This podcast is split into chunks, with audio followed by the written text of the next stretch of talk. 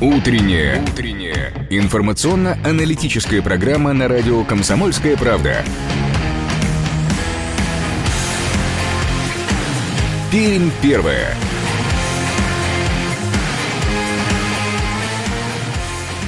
8 часов 3 минуты на часах нашей студии. Это радио «Комсомольская правда» в Перми. Сегодня 6 э, мая. Э, мы начинаем новую трудовую, пусть и сокращенную, но все же Э, трудовую неделю в прежнем составе. Э, вас приветствует Ирина Веркина. Ярослав Богдановский. Всем доброе утро.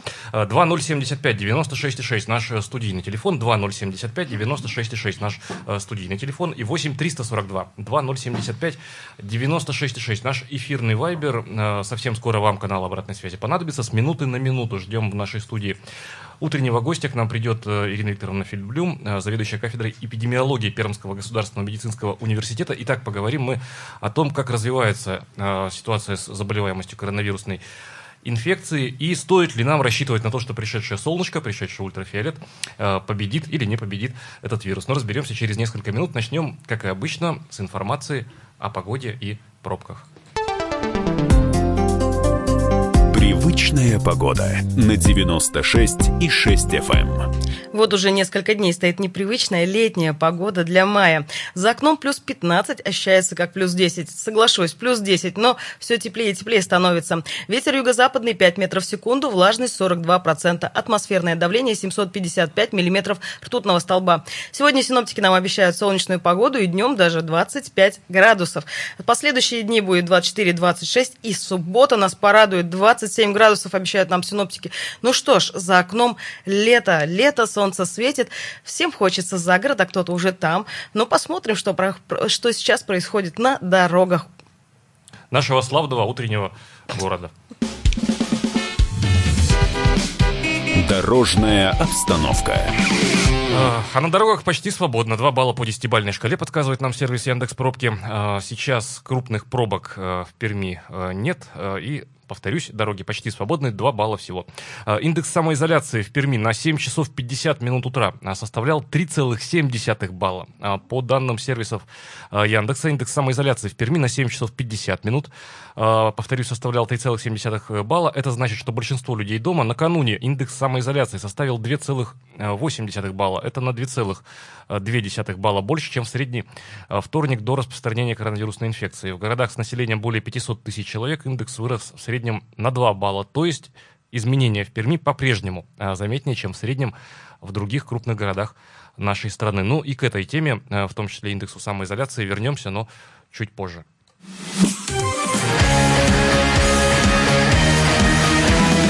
Пермь первое. Утро на радио «Комсомольская правда». 8 часов 6 минут на часах в нашей студии. А, двигаемся дальше. Итак, на очереди наша историческая, не географическая, но, повторюсь, историческая датская рубрика. Датская рубрика. Новая систематизация уголовно-правовых норм была введена Петром I именно в этот день, в 1715 году, при создании артикула воинского. Кодекс составлял из 24 глав, разделенных на 209 статей, и был включен в качестве части 2 воинский устав. Артикулы содержали основные принципы уголовной ответственности, понятия преступления, цели наказания, положение о необходимой обороне и крайней необходимости, э, перечень смягчающих и отягощающих обстоятельств. Уголовная ответственность наступала только при совершении совершении умышленных или неосторожных преступлений.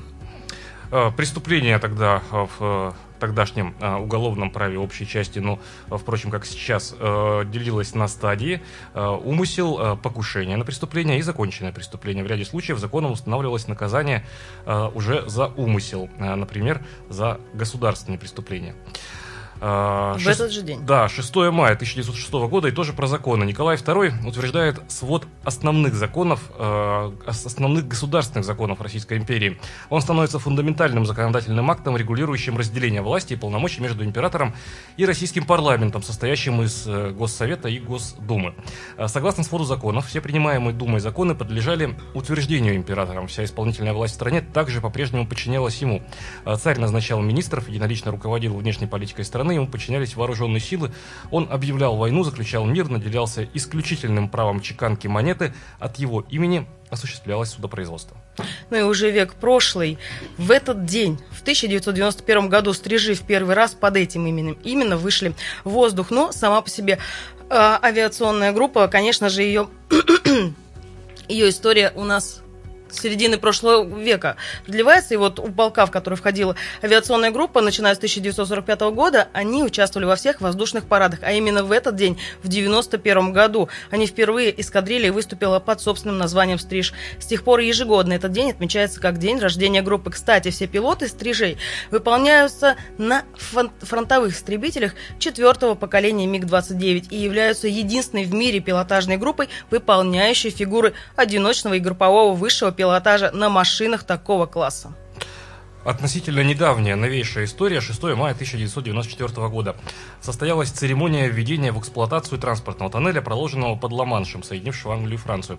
Он был торжественно открыт лидерами стран-участник, королевой Великобритании Елизаветой II и президентом Франции Франсуа Миттераном. Одно из величайших строений 20 века, тоннель под Ла-Маншем, э, или Евротоннель, соединивший континентальную Европу с Великобританией, долгое время удерживал звание самого протяженного тоннеля в мире. Его общая протяженность составляет около 51 километра. Из них 38 километров э, проходят непосредственно под дном моря. Ну и несколько дат, все, что происходило в Перми, как раз-таки в майские праздники. 3 мая 1939 года родился Рудольф Веденеев, это пермский скульптор и правозащитник. 3 мая 1947 года а, запущена в эксплуатацию Верещагинская трикотажная фабрика. Одновременно в специально созданной школе фабрично-заводского обучения готовились кадры. А, будущие а, мотальщицы, вязальщицы и швеи. 5 мая 1940 года открыты первые в области воздушные местные линии из Перми в Чердынь, Гайны и Большую Соснову. И 4 мая 1977 года скончалась писательница э, Ольга Александровна Волконская. С 1960 года, вернувшись из эмиграции, она жила в Перми. Здесь вышли ее книги «Фиалки и волки» и э, «Пермская рябинка». Э, ну что ж, именно таким мы увидели день 6 мая в нашей с вами истории. И продолжаем программу движемся дальше.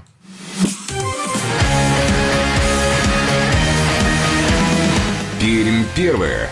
Утро на радио «Комсомольская правда».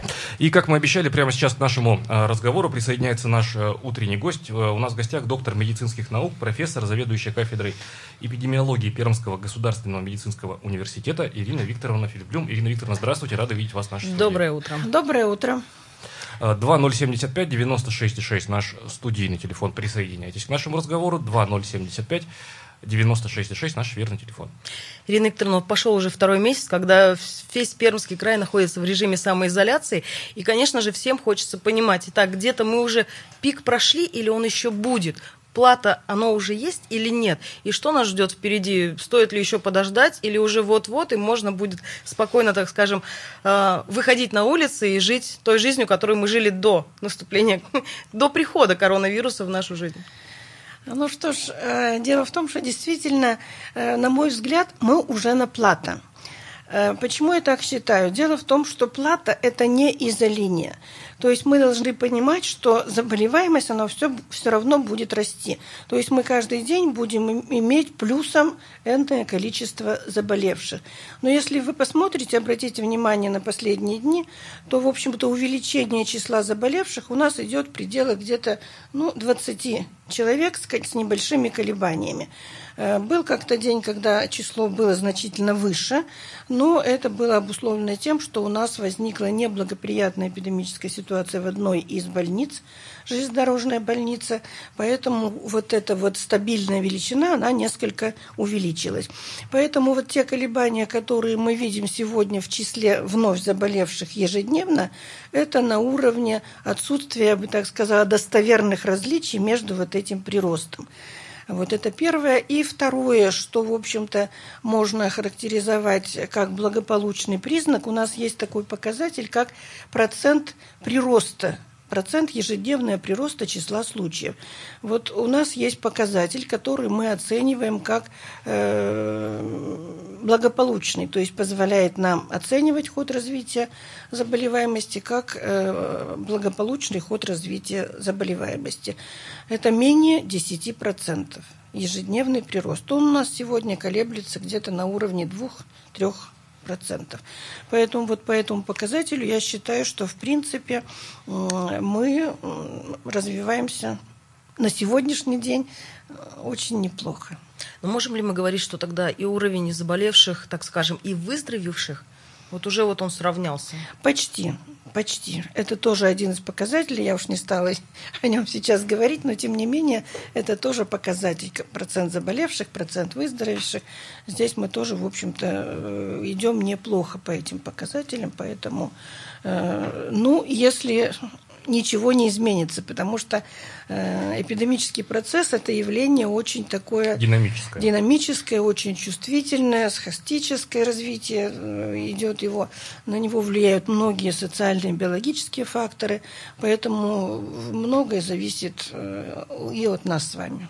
Вот как раз об этом э, и поговорим, но э, чуть позже, э, сразу после небольшого перерыва. Напомню, прямо сейчас в нашей студии заведующая кафедрой эпидемиологии Пермского государственного медицинского университета, доктор медицинских наук, профессор Ирина Викторовна Филиблюм. Телефон прямого эфира 2075 96 6, 2075 96 6, это наш студийный телефон, и 8 342 2075 96 6, наш эфирный вайбер. Присоединяйтесь к нашему разговору, но после небольшой паузы. Она будет очень короткой. Пермь первое.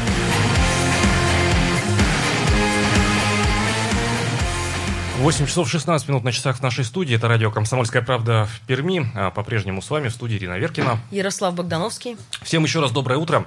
Напомню, прямо сейчас в нашем эфире Ирина Викторовна Филипблюм, заведующая кафедрой эпидемиологии Пермского государственного медицинского университета, доктор медицинских наук, профессор. А, телефон студийный 2075 96 6. Присоединяйтесь к нашему разговору 2075 96 6. Ирина Викторовна, сразу можно два небольших вопроса? Вот в продолжении темы э, относительно благополучных, относительно соседей, например, благополучных наших показателей э, в Пермском крае э, по заболеваемости. Но это получается результат ведь э, предшествовавших периодов, то есть и нашего поведения социального в период, который предшествовал вот сегодняшним цифрам. И второй момент.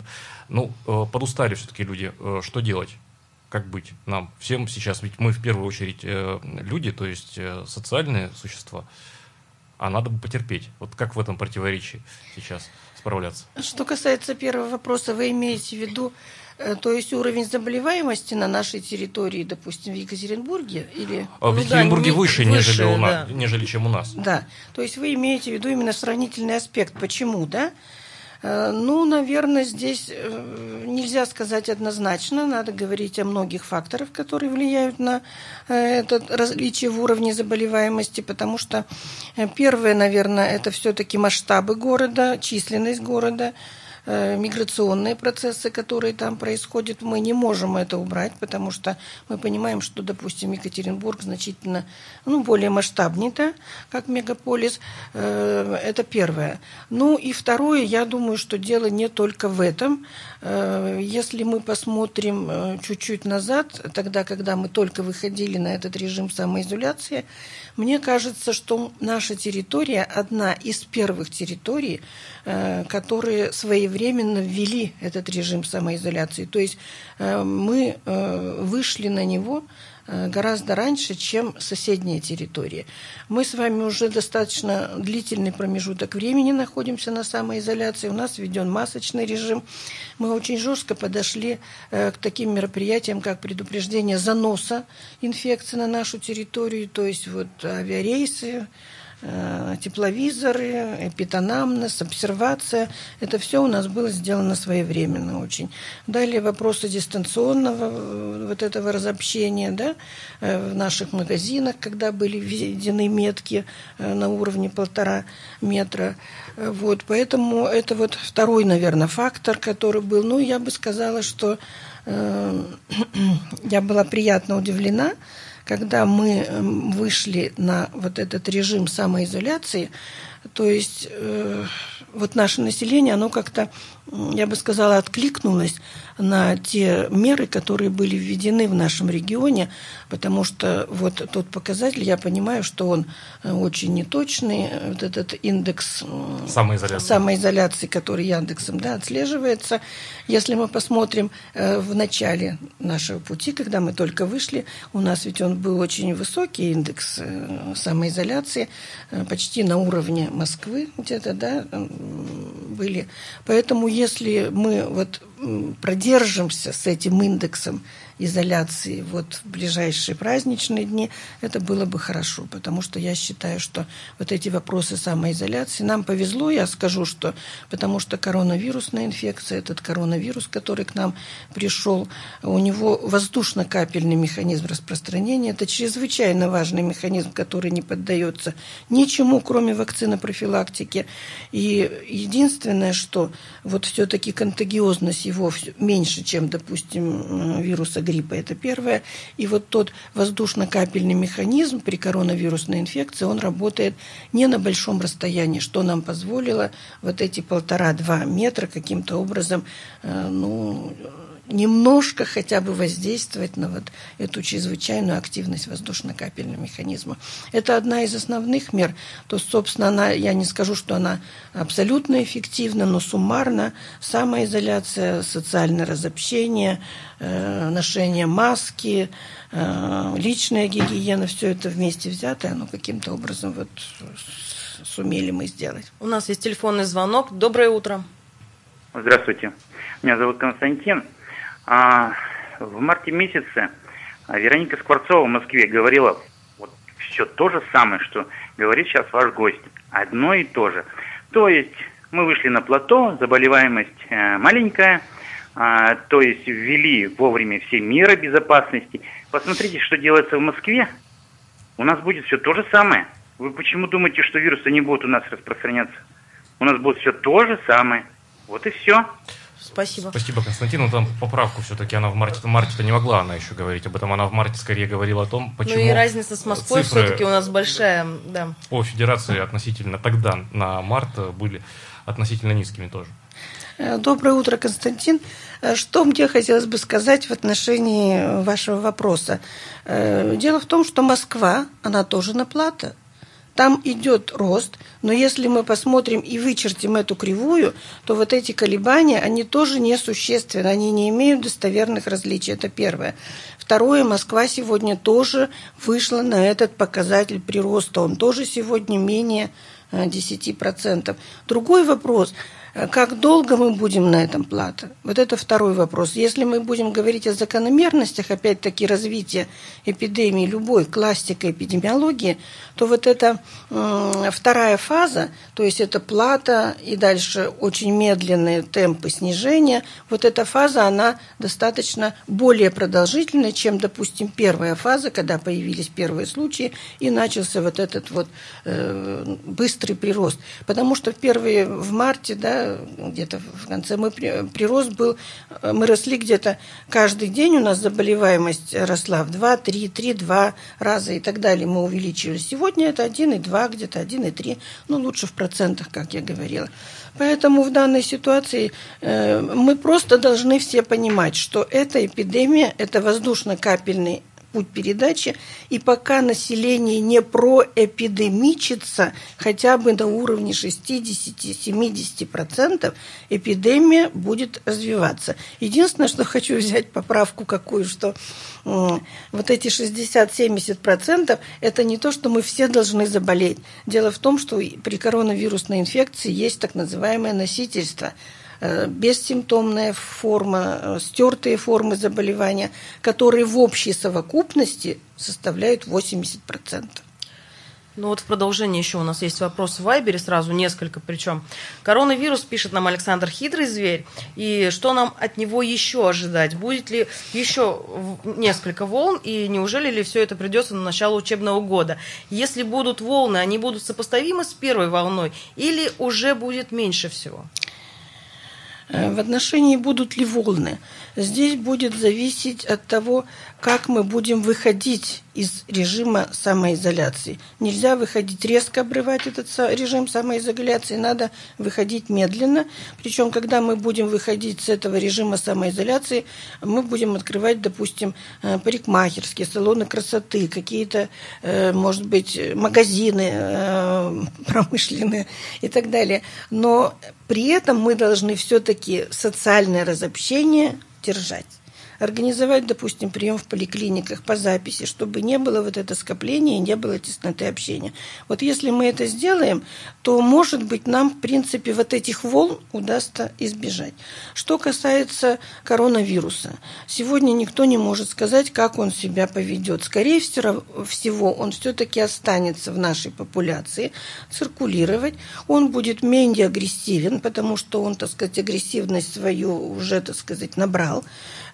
Мы проэпидемичимся, мы приобретем иммунитет, мы были стерильны, потому что он впервые пришел к нам на территорию. Именно коронавирус, я имею в виду COVID-2, угу. потому что мы уже встречались с таким вирусом, вы знаете, это SARS, да, 2003 год, 2012 год, МЕРС, это тоже все э, коронавирусы. И надо сказать, что если мы возьмем осенний подъем, заболеваемости ОРВИ, то где-то до 30% это тоже коронавирусы, которые у нас постоянно циркулируют, но это другие коронавирусы.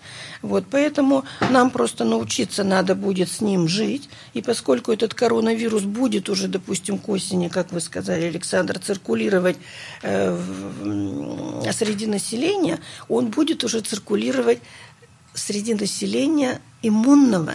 Поэтому раз иммунное население, его агрессивность будет снижаться. У нас есть еще один телефонный звонок. Успеваем его принять. Доброе утро. Доброе утро, я позвонил. А вот точка зрения Собянин, который озвучил, глава Москвы, э, вот пока определенное количество не переболеет, скрытой форме, не скрытой, но лишь бы больницы не, пере, не переполнялись, и чтобы снимать тяжелые формы и так далее, и очень тяжелые. То есть пока это, это какое-то число процентном значении не достигнет переболевших в разных формах, и вот тогда только спад будет. Как вы на это вот скажете? Это совершенно правильная позиция, это классика эпидемиологии, я только что об этом сказала. Мы действительно должны проэпидемичиваться где-то на уровне э, ну, 60-70% однозначно, тогда будет вот этот спад. спад. Но дело в том, что я думаю, что число вот бессимптомных форм, оно уже достаточно велико. И мы даже не знаем, кто из нас перенес эту инфекцию в легкой степени и так далее. Что касается э, второй задачи, я с вами совершенно э, согласна. То есть самое главное сейчас не допустить тяжелых клинических форм. Это зависит от нашего здравоохранения. Это первая позиция. И вторая, это зависит от нас с вами. То есть своевременное обращение – это залог отсутствия тяжелых клинических форм. Так, есть еще телефонный звонок, но уже не успеваем, к сожалению, пока мы его принять. Э, давайте это сделаем сразу после новостей. 8 часов 33 минуты. Э, вновь встретимся здесь. Это радио «Комсомольская правда» в Перми. Не переключайтесь, будьте с нами. Э, продолжим разговор с нашим утренним э, гостем. Э, пауза будет очень короткой. Пермь первое.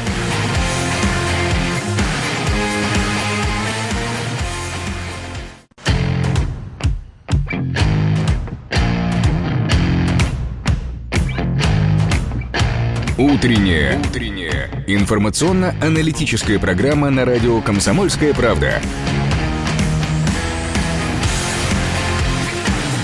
Пермь первая.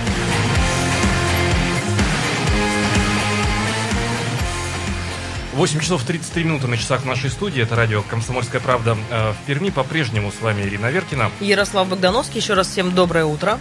Э, еще раз всем доброе утро. 2075 96 6 наши студийные телефоны. 8 342 2075 96 6 наш эфирный вайбер. Присоединяйтесь к нашему разговору прямо сейчас в нашей студии.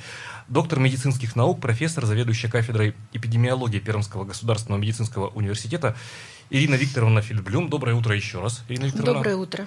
Ирина Викторовна, ну, то, с чего мы начинали с Ириной программу, на плюс 15 за окном, плюс 24 будет сегодня, 24 градуса, не, не каждый июньский денек нам. В конце плюс 27, 27 солнце светит. Вообще, да, так это же просто э, замечательная погода. И э, до следующей недели, до конца текущей, по крайней мере, недели, осадков не ожидается. То есть солнце светит прямой наводкой ультрафиолет, он будет выжигать э, вот эти молекулы вируса, которые, может быть, по улицам у нас летают, а может, не летают.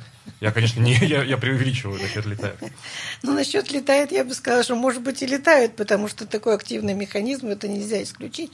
Э, дело в том, что э, Я уже сказала, что вот на развитие заболеваемости работают два, два фактора. Это социальный фактор и биологический.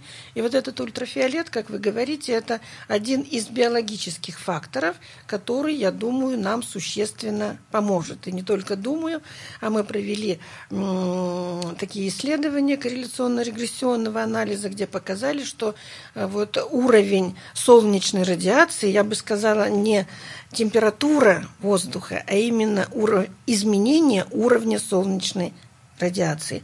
Вот очень чувствителен вирус именно вот к этим изменениям. И когда мы сейчас видим действительно за окном солнышко, то это вот как раз свидетельствует об изменении уровня солнечной радиации, который, естественно, будет воздействовать прежде всего на сам вирус, то есть он будет э, как бы... Э, Слабеть да, и слабеть, и, в общем-то, вплоть до уничтожения, потому что, вот, допустим, в здравоохранении, в наших лечебно-профилактических учреждениях ультрафиолетовое облучение, вот эти лампы, э, вы же знаете, что они широко используются вообще для всех микроорганизмов, и в том числе доказано сегодня уже, что коронавирус – это ультрафиолет, один из основных факторов, который влияет на этот коронавирус.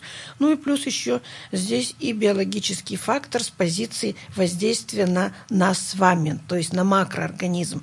Правильно уже здесь было сказано, солнышко, хорошее настроение, э, повышение иммунитета, вот эти биоритмы, которые существуют, их никто не отменял, они будут работать, и поэтому и вторая позиция, не только микроорганизм, но и макроорганизм должны отреагировать вот на это ультрафиолетовое облучение. Мы на него очень надеемся, как на помощника в борьбе с этой коронавирусной инфекцией. Погода за нас. Да, погода за нас. Э, доброе утро, как вас зовут? Доброе утро. А вы меня? Да, да, да, да, да, доброе утро. А я просто не понял, я вас слушаю и не понял. Нет, нет, а меня зовут вас... Леон. Да, да, да, говорите, пожалуйста. А меня зовут Леон. Здравствуйте, Леон, а, слушаем значит, вас. А, ну вот, наконец-то вы меня поняли. А значит, э, да, действительно, э, ультрафиолет и я думаю, что еще э, повышенное количество алкоголя и, э, значит, вот как в Петровское время, чеснок, лук помогут нам справиться с, с любой инфекцией, в том числе и с коронавирусом. Спасибо. Спасибо большое. Спасибо. А, вы знаете, ну ладно, я, я, не, буду, я, не, я, я не буду насчет созвучности Определенная имени. рекомендация имеет место быть. Почему бы и нет? Э, Ирина Викторовна, так то есть снаружи э, спирта C2H5OH, право внутрь-то ведь... Право внутрь, да. Да, что, что касается спирта, действительно, спиртовые растворы, они губительно действуют на вирус, это так. Что касается алкоголя, конечно, нет таких не исследований, это э, беспочвенный, так сказать, вывод. А что касается чеснока и лука, здесь я могу согласиться, потому что это фитонциды, которые работают на любой вирус, в том числе и на коронавирус. Поэтому здесь возражений нет. У нас есть еще один телефонный звонок. Доброе утро. А, доброе утро. Скажите, пожалуйста, вот, уважаемая, а, вот не будет ли так, не, не, вообще вот вопрос у меня такой по коронавирусу, не видел таких исследований, не может ли он сохраняться в организме а, по типу герпеса и остаться у нас навсегда с нами, э, с учетом того, что иммунитет будет, а он будет жить с нами? Спасибо. Спасибо. Я поняла ваш вопрос. То есть вы говорите о персистенции, о способности вируса сосуществовать внутри организма и вызывать так называемые хронические формы инфекции. Ну, к сожалению, на сегодняшний день вы правы, таких исследований нет ни за рубежом, ни у нас в Российской Федерации. Но пока и рано об этом говорить, потому что слишком короток тот промежуток времени, с которым мы встретились с этим вирусом. Вот, поэтому сказать пока очень трудно, но мне во всяком случае кажется, что такого не произойдет, он не произойдет, он будет просто так же циркулировать, как и вирус гриппа, с которым мы встречаемся с вами ежегодно и переживаем вот эти эпидемии гриппа. Ирина Викторовна, вот информации много на протяжении всего времени у нас, да, идет вот бесконечно, одна информация, другая информация. И вот радиослушатель тоже нам пишет. Вот лично я слушаю новости по коронавирусу, слушаю, слушаю. И вот спросил один раз я сам себя, а что мне делать с этой информацией? И ответа не нашел. А вот действительно информации поток очень большой, что с ней делать? Вот как с ней быть? Здесь очень вопрос такой, я бы сказала, несколько странный, но информации много не только по коронавирусу, да, но и любой другой информации. Поэтому я считаю, что э, информации противоречивой по коронавирусу, в общем-то, нет. Просто мы очень мало знаем о этом коронавирусе, но те позиции, которые мы знаем, которые мы видим, здесь мы должны их просто хорошо понимать. То есть на сегодняшний день э, в борьбе с коронавирусом нам могут помочь только вот это вот социальное разобщение, на которое мы идем, э, это личная гигиена, это ношение масок, это меньшие контакты, потому что другого, к сожалению, у нас нет. Мы очень надеемся, что э, у нас все-таки появится вакцина, и сегодня уже проводятся клинические, так сказать, исследования такой вакцины, потому что при всех аэрозольных инфекциях вакцина профилактика – это единственная мера, которая реально будет работать на снижение заболеваний заболеваемость. Ирина Викторовна, можно вас немножко поправить не в смысле эпидемиологическом, а, но в смысле таком извините за тавтологию, смысловом. Вы говорите, социальное разобщение. А, может быть, не надо разобщаться, может быть, нам вместе нужно быть э, всем сегодня, но, но, но вместе, но, но через запятую на дистанции. Вот. Я согласна с вашим замечанием, потому что действительно только вместе мы сможем что-то сделать и каким-то образом противостоять, несмотря на то, что нам помогает и природа, и солнышко, и биологический фактор как таковой, но все-таки э, вот человеческий фактор, он все равно остается основным. Ну, еще вопрос есть у нас э, в Viber. Как раз к природе и к солнышку. Да, вот скоро лето. Э, есть прогнозы, что оно будет э, теплым. Надеемся мы все на это, да? Соответственно, будет купальный сезон. И вот, внимание, вопрос. Народ будет купаться в реках. Стоит ли ограничиться с купанием в реках в это лето, чтобы не заразиться? Проточная вода. Вы знаете, водный фактор передачи при аэрозольных инфекциях, как правило, практически практического значения не имеет. Поэтому я думаю, здесь опасений быть не должно. Единственное, что помимо коронавируса у нас есть масса других вирусов, такие как вирус на гепатит А. Вы знаете, что наша территория достаточно неблагополучна.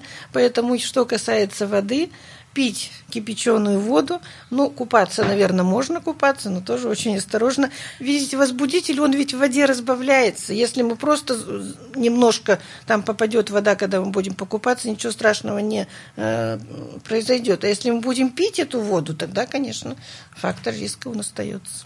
Но купаться в любом случае стоит за пределами города, и чем дальше, тем лучше. Потому что наши как водоемы пока что не, не отвечают тем нормам, которые бы соответствовали купальному сезону, в принципе. Ну, у нас, если так уж э, речь пошла об этом, купаться вообще нигде нельзя. Но в пределах города нет. В пределах города, да. То, то есть, то есть Это совершенно... Не, не нужно в воду лезть, вот, э, да, даже при... Особенно в фонтанах. Особенно фонтан. Кстати, а может быть, фонтаны это они более эпидемиологически -то безопасны. Там, по крайней мере, водопроводная, там вода... Там циркулирует, понимаешь, она все по кругу идет. Застаивается. А, ну вот э, продолжает э, тему наш слушатель Александр а, об относительной бесполезности а, знаний а, о коронавирусе и СМИ. Например, что мне дает знание количества заболевших? Ну, Александр, я не знаю, если человек склонен к анализу, например, то можно сопоставить цифры сегодняшние с цифрами вчерашними, вчерашние с позавчерашними, посмотреть первоисточники и, и понять, и сделать самостоятельно выводы. Э, сделав выводы, можно их э, соотнести э, с мнением специалистов. Ну, в общем, не такая, нет, не бесплодная рефлексия ради рефлексии, а хорошая такое, хорошая информация для нужных и полезных выводов. Вот, я бы так сказал. Я с вами соглашусь, наверное. Единственное, что вот когда мы даем действительно вот количество заболевших, да, 20, 18 э, случаев и так далее, вот для меня, допустим, как эпидемиолога, для меня очень важно, вот эти 18 человек, это кто? Те, которых мы выявили активно, вы знаете, что сегодня мы проводим очень широко тестирование. Число лиц протестированных на коронавирус у нас возросло почти в 4-5 раз. Э, по России это в десятки раз возросло количество. То есть мы тестируем, мы, естественно, активно выявляем эти источники инфекции. Это как раз бессимптомные формы, это формы э, стертые, да, э, легкие формы. И вот если мы эти формы выявляем, мы работаем на себя, мы на, работаем на упреждение, мы выявили эту, э, этого человека, и мы провели его нейтрализацию, посадили его дома на карантин в данной ситуации. А если вот эти 20, это в основном лица, которые заболели да, и обратились, это уже более худшая ситуация. Поэтому вот эта дифференциация, она очень важна. Э, давайте прямо сейчас ненадолго э, совсем прервемся. Э, напомню, прямо сейчас в нашей студии заведующая кафедрой эпидемиологии Пермского государственного медицинского университета Ирина Викторовна Фильблюм. Это радио «Комсомольская правда» в Перми. Не переключайтесь, будьте с нами. Пермь первая. 8 часов 47 минут на часах в нашей студии. Это радио «Комсомольская правда» в Перми. По-прежнему с вами Ирина Веркина. Ярослав Богдановский. Еще раз доброе утро всем, кто к нам присоединился.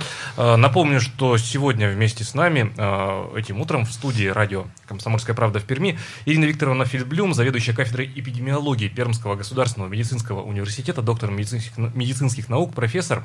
А, так, есть еще телефонный звонок. Давайте послушаем. Доброе утро.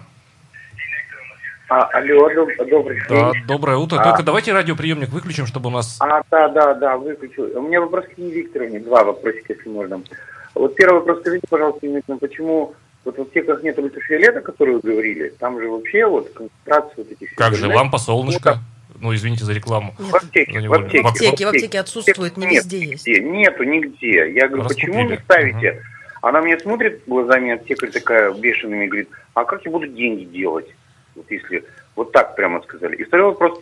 Я покопался вот в источниках научной информации. Ну, конечно, не специалист, но какой-то вирус универсальный, понимаете, мне кажется, через кожу, через дыхательные пути, и долго живет. И на, на, на мысль такую навело, что он, такие вирусы вот посмотрел, в природе редко встречаются, такие вот живучие, универсальные.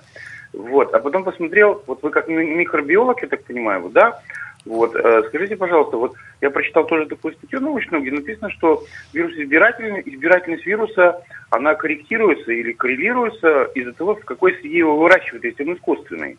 То есть, если в легочной ткани его выращивают, кормится он и да, он туда вот попадает. Вот как вы считаете, вот э, первый вопрос по аптекам, а второй вопрос, не свидетельствует вот эта избирательность, универсальность, живучесть вируса о том, что он все-таки творение рук человеческих? Спасибо. Спасибо. Э, спасибо за вопрос.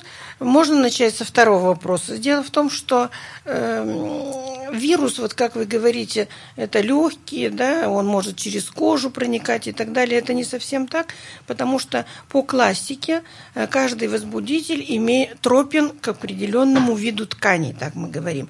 И вот вирус, коронавирус, он тропен Э, к слизистой верхних дыхательных путей. Поэтому локализация и заражение у нас все равно в любом случае идет через верхние дыхательные пути. Почему мы моем руки? Почему вдруг тут звучит кожа в каких-то статьях и так далее? Потому что в данной ситуации в силу устойчивости этого вируса во внешней среде, он не устойчив, я не скажу, что он чрезвычайно устойчив, но так или иначе он может сохраняться на отдельных поверхностях, это зависит от самой поверхности, до 5-8 часов. И поэтому что происходит? Э, если мы э, взялись руками за э, поручень в трамвае, там, за какой-то предмет и так далее, этот вирус попадает к нам на руки. Но он к нам попадает не через кожу в последующем, а просто мы сами заносим этот вирус с наших грязных рук, если мы его не помыли, Э, на слизистую носа, когда у нас что-то зачесалось, слизистую глаза, рта и так далее. И вот эти слизистые, это они являются тоже что входными воротами для этого вируса. Поэтому здесь тропизм-то он выраженный, это слизистые верхних дыхательных путей. Что касается ну, первого вопроса вашего, ну, мне сложно говорить об этом вопросе, это, в общем-то, не из области медицины, да. Ну, Но да. тут больше, наверное, имеется в виду, и имеет в виду радиослушатель, что вот вы говорите о том, что в поликлиниках, в больницах все равно есть вот профилактика, да, да, с лампы включают. Почему аптека, аптеки как ну, таковые да, из-за скопления да. людей а, к этому они не прибегают? Да, они не, не, не, не подсуетились да, вовремя да. и не приобрели. И их-то к этому тоже никто особо и не призывает. Хотя действительно аптека это то да. скопление. Я согласна с вами, но это вот такие вот уже издержки чисто организационного плана, наверное. Так, есть еще телефонный звонок. Доброе утро, как вас зовут? Здравствуйте. Простите меня, пожалуйста. Тамара меня зовут. Мне 82 года. Как я умираю, мне надо в кишечный или в проктологический как-то попасть. Куда мне обращаться? Спасибо. Ну, медицинская помощь. А, Ну, но если экстренная, то скорую помощь, наверное. Да, дело в том, что у нас как бы плановый прием отменен, но если у вас экстренный случай, если вы плохо себя чувствуете, то надо звонить на скорую помощь, скорая помощь приедет, и все-таки в экстренных случаях у нас госпитализация во все стационары происходит, поэтому, конечно, звоните на скорую, приедет скорая и Э, вас госпитализируют по необходимости. Ирина Викторовна, у нас э, две минутки, две, две с половиной э, до конца нашей беседы. Что бы вы сказали всем тем, кто нас сейчас этим утром слушает? Вне зависимости от социального статуса, вне зависимости от возраста, вне зависимости от образования, уровня доходов. Все мы сегодня граждане Пермского края. Дорогие наши радиослушатели, что бы я хотела сказать?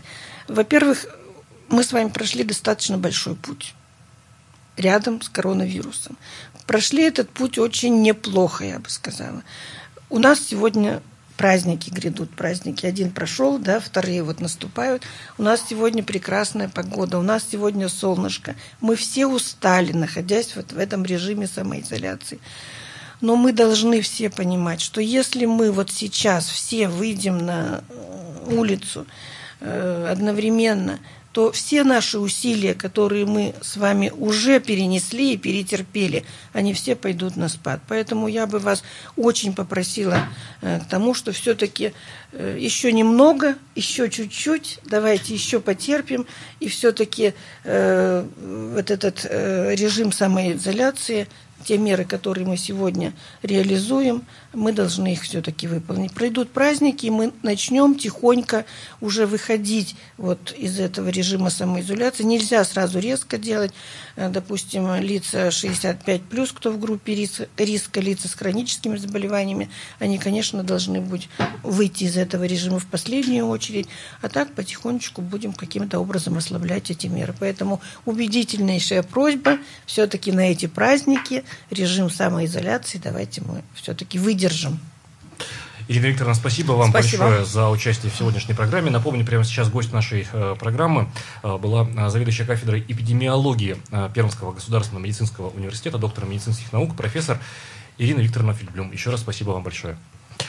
И надеюсь, да, новых скорых встреч в эфире радио «Комсомольская правда» в Перми, но уже по более оптимистичным, скажем так, поводам. Мы же движемся дальше тем временем.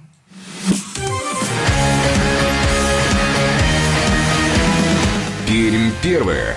Утро на радио «Комсомольская правда». Буквально три минутки у нас остается до конца сегодняшней программы, и э, успеваем мы еще обязательно провести э, викторину навстречу э, Дню Великой Победы. Э, проводим мы эту викторину совместно с компанией э, Ростелеком, э, призы от э, нашего партнера, компании Ростелеком. Э, ждут вас. Э, викторина может быть простая, а может быть и нет. Но я думаю, что для кого-то она действительно будет простая. Это фильмы всем нам давно знакомые. И вот в чем будет основная задача. Вы должны угадать фильм. Мы вам зачитаем три фразы, и вы должны угадать, из какого кинофильма эти фразы. Ну вот мы выбрали, наверное, сегодня с Ярославом самый потрясающий фильм, любимый всеми. И давайте уже три фразы я прочитаю. Думаю, что особенно вторая, она точно будет прям вот, ну вы должны узнать. Итак, первая фраза. Думать. Командир обязан думать, понимаете, а не просто шашкой махать. Вторая фраза. Ну ладно, этот Егор, а внука, чтобы Иваном назвали, слышите? Ванькой. И третья фраза Позор, Суворовец Трофимов. Если уж вы ни в грош не ставите генерала, пощадите хоть бабушкины нервы. Итак, дорогие друзья, из какого кинофильма замечательного, потрясающего эти три фразы? Я думаю, что, прочитав эти фразы, мне кажется, ну, ну вот у меня лично картинки стали сразу же перед глазами. Вот это сто процентов, и Ярослав, я думаю, со мной согласится. Но Невозможно это этот легкий фильм... вопрос сегодня. Легкий вопрос сегодня. Фильм потрясающий, действительно, играют замечательные актеры. Вот я могу даже подсказать. Давайте в главных главных ролях играет Лановой и Юматов. Ну, невозможно сейчас уж не отгадать, что это за фильм. Телефон прямого эфира. 2075-96-6 наш студийный телефон. Ждем а, ваших ответов именно по телефону, а, дорогие друзья, не по вайберу. Мы а, по традиции на викторинах э, и конкурсах не участвуют. Александр, ответ нет. Это, во-первых. Нет. И два раза нет, потому что, ну, во-первых, не по вайберу. Вот пишет нам слушатель А во-вторых, не тот фильм, который вы назвали. Так, давайте Есть послушаем. телефонный звонок. Доброе утро. Доброе утро, слушаем вас. нет, сорвался телефонный звонок. 2075-96-6, э, наш студийный телефон. Еще минута, а, дорогие друзья, есть у нас.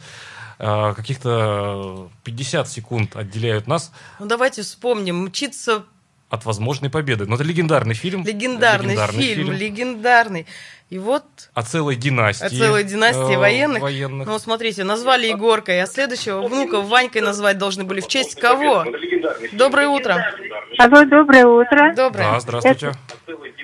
Это... Сейчас, секундочку, уберу да. радио. Да, давайте. Э, это фильм «Офицеры». Да, совершенно верно, поздравляем вас. Представьтесь, пожалуйста. Людмила Михайловна. Извините еще а. раз. Людмила Михайловна. Людмила Михайловна. Людмила Михайловна, спасибо вам, спасибо вам большое. Давайте мы после эфира с вами обязательно свяжемся и расскажем вам, а, как вы э, сможете забрать подарки от компании э, Ростелеком. Мы же с э, Ириной Веркиной говорим вам до свидания. Ярославом Богдановским. Друзья, солнце на дворе, хорошая погода, хорошее настроение. Все будет замечательно. Неделя продолжается. Главное, берегите себя и будьте с радио «Комсомольская правда» в Перми. Пермь первая.